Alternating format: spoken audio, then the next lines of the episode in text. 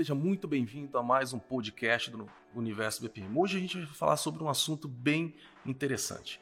É, as pessoas me perguntam assim, como fidelizar clientes? Como que a gente pode realmente tornar apaixonados por uma marca, por um produto, por um serviço?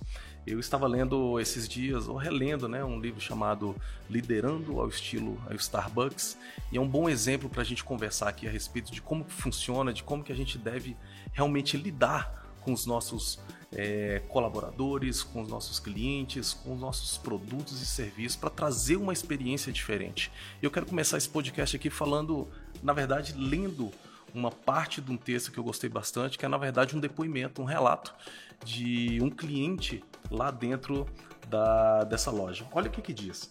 No horário do almoço, um homem vai até a loja Starbucks favorita e senta à mesa. Então ele diz ao barista de avental verde, o preparador de café, que aquele estabelecimento é o seu refúgio do meio-dia, acrescentando: Aqui na Starbucks, todos vocês são gentis comigo, se lembram de mim e parecem genuinamente gratos por estar aqui. Olha que poderoso esse tipo de declaração. Será se o seu estabelecimento, a empresa onde você trabalha, o seu cliente, ele tem esse amor, ele tem essa paixão ele tem, melhor dizendo, essa conexão com a sua empresa, com o seu produto, com o seu serviço. É, eu andando aqui é, perto de casa, por exemplo, eu estava me questionando, tem a Rua das Farmácias.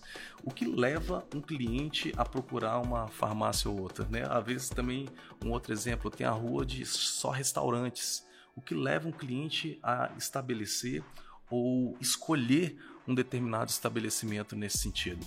É, é, muito interessante porque nesse trabalho que a gente faz sobre processos, sobre gestão e nesse âmbito, as pessoas se confundem muito de que eu preciso só mapear um processo, preciso definir um produto muito bem feito, muito bem acabado, quero modelar um serviço que seja cinco estrelas, mas esquece muitas vezes que quem vai fornecer esse serviço são os seus colaboradores.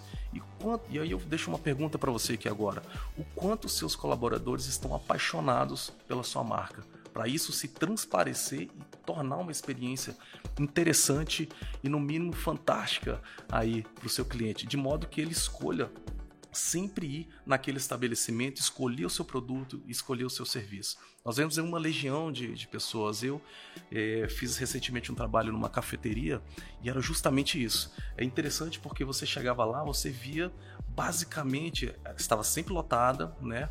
E você via rostos é, familiares ali naqueles determinados horários. Eu fiz ali do, daquele local o meu escritório e aí e o estudo que nós fizemos lá na, nessa cafeteria foi simplesmente o seguinte: existia a dona que ela cumprimentava todos os clientes, os mais antigos com abraço, os novos com um aperto de mão e, e fazia questão de conhecer a, as pessoas pelo nome, né? Claro, ela tinha um serviço maravilhoso, uns, uns cafés especiais e isso também fazia toda a diferença tanto é que isso levou a ela a ganhar alguns prêmios aqui, aqui em Brasília.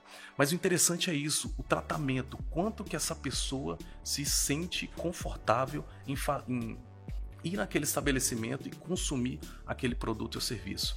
Então é interessante que você deixe tudo padronizado, tenha tudo muito bem estabelecido, as regras de funcionamento, como que você deve agir, mas claro, você tem que, além de tudo isso, usar esse conjunto de, de, de, de, de condições para poder proporcionar uma experiência fidedigna para o seu cliente, uma experiência maravilhosa de forma que ele vá falar para os seus amigos, falar para os seus familiares, vai fazer questão de voltar na, na, na, sua loja, vai fazer questão de estar ali com você para poder consumir esse produto e serviço. É importantíssimo que isso seja estabelecido dentro do trabalho. As pessoas sempre perguntam isso: como que eu posso fidelizar o meu cliente? Se eu vou pensar aqui nessa cafeteria, existem várias aqui na região onde eu moro. Existem vários tipos de cafés também tão bom quantos é esse estabelecimento. Mas o que determina é justamente isso: o quão ele está conectado com você, o quão ele está conectado com a sua marca,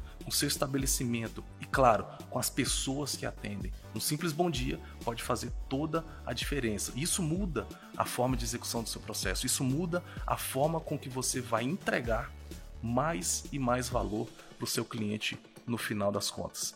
É isso, eu quero que você reflita sobre essa questão, reflita de que forma você pode oferecer esses diferenciais, se conectar melhor com seu cliente para que os seus produtos, os seus serviços tenham tragam um valor agregado embutidos neles. E claro, traga com isso a paixão pela sua marca, a paixão pelo seu negócio, tá bom? Espero que você tenha gostado desse podcast e nos vemos no próximo episódio.